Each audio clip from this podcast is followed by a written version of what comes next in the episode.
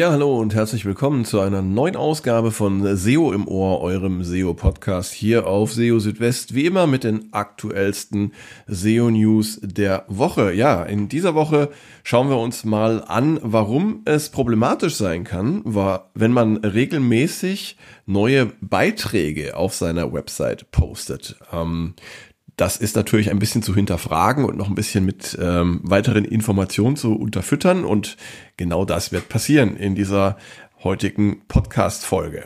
Aber wir haben auch noch weitere spannende Themen dabei. So wird zum Beispiel Googles Helpful Content System äh, in nächster Zeit ein Update erfahren und wird ja gute Websites aufwerten, anstatt nur schlechte Websites abzuwerten. Dann gibt es mal wieder Anzeichen für ein größeres nicht angekündigtes Google-Update, so rund um den 11. und 12. Mai. Da schauen wir auch noch mal drauf. Dann gehen wir auf den Begriff Google Search Generative Experience oder SGE ein. Das ist ja ein Begriff, der jetzt in letzter Zeit häufig äh, im Zusammenhang mit Googles neuer Suche benutzt wird. Und es gibt auch äh, Neuigkeiten für Google Bart und für den Chatbot in der neuen Bing-Suche. Ja, all das in dieser Ausgabe von SEO im Ohr. Schön, dass ihr dabei seid und dass ihr eingeschaltet habt. Und fangen wir auch gleich mal an und zwar mit dem äh, ja, Titelthema dieses Podcasts und zwar warum es problematisch sein kann, wenn man regelmäßig neue Beiträge auf einer Website oder einem Blog postet. Ja, es ist ja ein oft gehörter Ratschlag in Verbindung mit SEO, dass man einen Blog betreiben sollte und dort eben auch regelmäßig neue Inhalte posten sollte. Allerdings sollte der Wunsch, möglichst viele neue Beiträge zu veröffentlichen, nicht zulasten der Qualität gehen. Und genau damit hat sich John Müller jetzt beschäftigt in einem Beitrag auf Reddit. Er ging auf die Frage ein, ob man einmal pro Tag oder einmal pro Woche bloggen solle. Und ähm, ja, er schreibt dazu, dies sei immer dann sinnvoll, wenn man etwas Einzigartiges und Überzeugendes zu berichten habe. Wenn man regelmäßig blogge, dann werde man wahrscheinlich zumindest für manche Posts Traffic bekommen und dadurch könne es sich durchaus lohnen. Wichtig sei es aber regelmäßig zu prüfen, was funktioniert habe, zum Beispiel mit Hilfe von einer Keyword-Analyse. Und äh, nach einer solchen Überprüfung sollte man dann etwas deutlich Besseres zum Thema schreiben. Das Problem beim Einhalten einer bestimmten Posting-Frequenz sei aber, so John Müller weiter, dass man dann leicht in Richtung mittelmäßigen oder gehaltlosen Contents abgleiten könne. Und äh, die Algorithmen der Suchmaschinen, die könnten das bemerken und zu der Auffassung gelangen, dass die gesamte Website mittelmäßig sei. Und das Eingehen solcher Risiken sei zu Beginn, wenn man einfach von vorne anfangen könne, eher vertretbar, als wenn man das auf Dauer praktiziert, denn dann könne es irgendwann schmerzhaft werden. Und das ähm, gelte umso mehr, wenn man auch noch versuche, ja, Vereinfachungen oder Abkürzungen mit Hilfe von KI-Inhalten zu nehmen. Wer sich also mit dem Gedanken trägt, mit Hilfe von KI schnell eine neue Website aus dem Boden zu stampfen, der sollte sich der Tatsache bewusst sein, dass das vielleicht zu Beginn klappen kann, später kann es dann aber ja abgestraft werden und ähm, Google kann der Website dann das Vertrauen entziehen. Wie auch immer neue Inhalte erstellt werden, die Qualität sollte dabei an erster Stelle stehen und nicht die Frequenz, in der neue Beiträge veröffentlicht werden. Ja, dann äh, zu Googles Helpful Content System gibt es auch eine interessante Neuigkeit. Und zwar das äh, Google Helpful Content System, das ist ja noch relativ neu und das dient dazu, dass, ja, wie der Name schon sagt, hilfreiche Inhalte in den Suchergebnissen besser vertreten werden. Bisher funktionierte das in der Weise, dass Google nicht hilfreiche Inhalte ähm, ja mit einem Malus belegt hat, dass die also schlechtere Rankings bekommen haben. Jetzt hatte Google vor ein paar Tagen ein Update des Helpful äh, Content-Systems angekündigt und dieses soll dafür sorgen, dass äh, ja bisher äh, weniger sichtbare und hilfreiche Inhalte in der Suche zur Geltung kommen sollen, äh, wie zum Beispiel Beiträge von kleinen Blogs oder auch ja einzelne Forenbeiträge. Google spricht in diesem Zusammenhang auch von versteckten Schätzen oder Hidden Gems. Dabei sollen persönliche Inhalte profitieren, die auf persönlichen Erfahrung basieren und aus einer persönlichen oder aus einer Expertenperspektive erstellt wurden. Eine wichtige damit verbundene Änderung ist, dass das äh, Helpful Content System anders als bisher nicht nur wenig hilfreiche Inhalte abwerten, sondern auch hilfreiche Inhalte aufwerten wird. Ähm, Glenn Gabe hat das äh, per Twitter ähm, ja in eine Frage formuliert und Danny Sullivan von Google bestätigte in seiner Antwort, dass Google eben zukünftig versteckte Schätze fördern und wenig hilfreiche Inhalte abwerten wolle. Und ja, damit wird es eine wichtige Änderung des Helpful Content Systems geben. Und die Chancen äh, für hochwertige Inhalte auf gute Platzierungen dürften damit steigen. Bleibt zu hoffen, dass sich dies auch spürbar auf die Qualität der Suchergebnisse insgesamt auswirken wird. Ja, dann gab es mal wieder ein größeres Google-Update, ein nicht angekündigtes größeres Google-Update, zumindest mutmaßlich, muss ich einmal dazu sagen. Denn äh, es kommen ja auch immer andere Gründe in Frage für Bewegungen auf den Suchergebnisseiten. Aber ja, so die üblichen Indizien, die sprechen eben schon dafür, dass es ein größeres Update mal wieder gegeben haben könnte. Und zwar schwerpunktmäßig ähm, um den 11. und 12. Mai herum. Das zeigen die Zahlen und die ähm, Charts verschiedener Ranking-Tracker.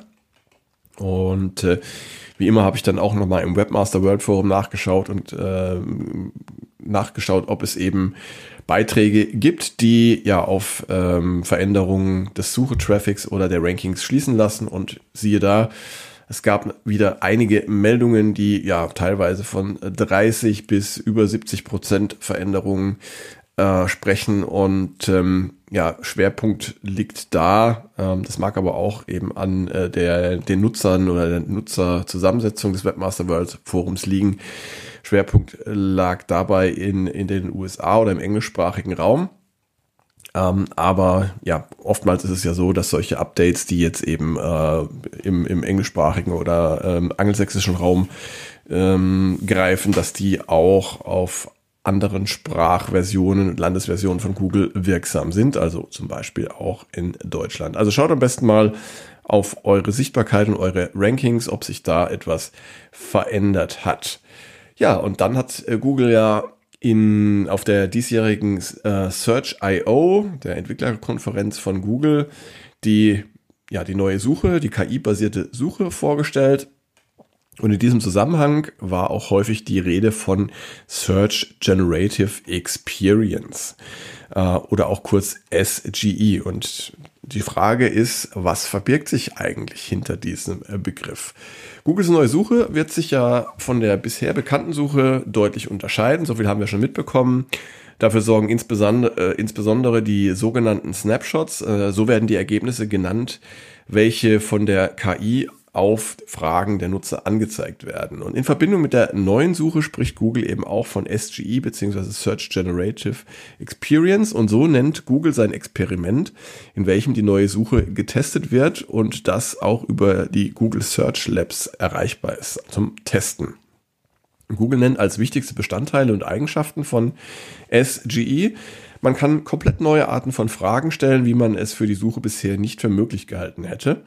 Man erhält einen schnellen Überblick über ein Thema mit weiterführenden Links zu relevanten Ergebnissen. Folgefragen können im Konversationsmodus gestellt werden und auch für kreative Aufgaben und das Erstellen von Entwürfen eignet sich SGE ganz gut.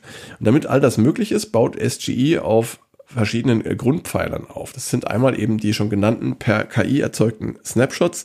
Sie liefern einen Überblick und verbinden verschiedene Arten von Inhalten, wie zum Beispiel relevante Einblicke und andere Informationen. Und dabei ist wichtig zu erwähnen, dass SGE Links zu den Quellen anzeigen wird, auf denen die Snapshots basieren. Und damit können die betreffenden Webseiten ähm, auch aus den Snapshots Traffic erhalten.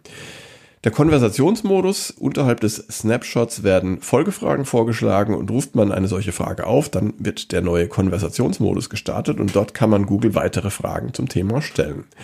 Vertikale Inhalte werden auch eine Rolle spielen und zwar werden in den Snapshots auch Informationen zu vertikalen Suchen wie Shopping oder lokalen Suchanfragen geliefert. Für Shopping-Suchanfragen wird es zum Beispiel Bewertungen, Erfahrungsberichte, Preise und Produktbilder geben. Auch Anzeigen, also bezahlte Suchanzeigen, wird es weiterhin geben. Sie sollen als zusätzliche Informationsquelle dienen und dafür wird es speziell vorgesehene Platzierungen auf den Suchergebnisseiten geben. Google wird die Anzeigen nach eigener Aussage weiterhin kenntlich machen, sodass sie sich von den organischen Ergebnissen weiterhin unterscheiden werden. Kreativität als Stichwort wird ebenfalls wichtig sein. Die kreative Nutzung von SGE wird zu Beginn eingeschränkt sein, um die Sicherheit der Qualität der Suche äh, Sicherheit und die Qualität der Suche zu wahren. Nach und nach sollen die Möglichkeiten dann äh, erweitert werden. Das heißt, zusätzliche Suchanfragen werden dann auch möglich sein und bedient werden. Und ja, schließlich auch die User Experience wird eine Rolle spielen und äh, dazu hat Google bei der Darstellung von SGE auf eine Reihe von Dingen geachtet, wie zum Beispiel eine sich äh, dynamisch ändernde Farbe der Snapshots und vieles mehr. Ein Schwerpunkt liegt auch weiterhin auf dem äh, verantwortungsbewussten Einsatz von KI innerhalb von SGE oder Search Generative Experience. Und ähm, zum Betrieb von SGE werden verschiedene Large Language Models verwendet, ähm, wie eine erweiterte Version von MAM und Palm 2 und äh, dadurch sollen weitere Optimierungen und Feintunings möglich sein. Wie Google schreibt, ist SGE auf das Ausführen bestimmter Aufgaben trainiert worden, die spezifisch für die Suche sind und dazu gehört auch das Erkennen von hochwertigen Suchergebnissen, die für die Antworten äh, genutzt werden. Diese Modelle werden gemeinsam mit Googles Core Ranking System eingesetzt. Durch die Beschränkung von SGE auf diese speziellen Aufgaben kann Google einige der bekannten Schwächen der Large Language Models abmildern, wie zum Beispiel ähm, erfundene oder falsche Ergebnisse, sogenannte Hallucinations. Außerdem hat Google verschiedene Hilfsmittel zum Trainieren äh, und Verbessern von SGE angewandt, wie zum Beispiel Personen, die Bewertungen durchführen, fokussierte Analysen sowie Adversarial Testing, um Abwehrmöglichkeiten im Falle von Angriffen auf die äh, Algorithmen äh, des maschinellen Lernens äh, zu finden. SGE wurde außerdem so gestaltet, dass keine verletzenden, nicht jugendfreien äh, oder Hassinhalte ausgegeben werden. Für besonders sensible Themen aus dem Bereich YMYL, das steht für Your Money, Your Life, zeigt SGE einen Hinweis an, dass man zum Beispiel medizinischen Ratschlägen nicht vertrauen und sich an Experten wenden solle. Und noch weiter geht man bei sogenannten Data Voids. Das sind Themen, zu denen es zu wenige verlässliche Informationen gibt. Und hierzu erzeugt SGE derzeit noch keinen KI-basierten Snapshot. Das betrifft zum Beispiel Suchanfragen, die im Zusammenhang mit möglichen, möglichen Selbstverletzungen stehen. Begrenzungen gibt es auch bei der sogenannten Fluidity, also den Antworten im Konversationsstil. Diese sind limitiert, sodass SGE zumindest zu Beginn noch nicht als frei verfügbarer Partner für ein Brainstorming und andere Dinge in der Art zur Verfügung steht. Und das geschieht aus dem Grund, dass Menschen eher dazu neigen, flüssigen Antworten im Konversationsstil zu vertrauen. Und ja, um hier eben kein äh, falsches Vertrauen zu erzeugen, ähm, wird in bestimmten Situation dann von SGE eher eine Standardantwort statt flüssige Antwort im äh, Konversationsstil geliefert.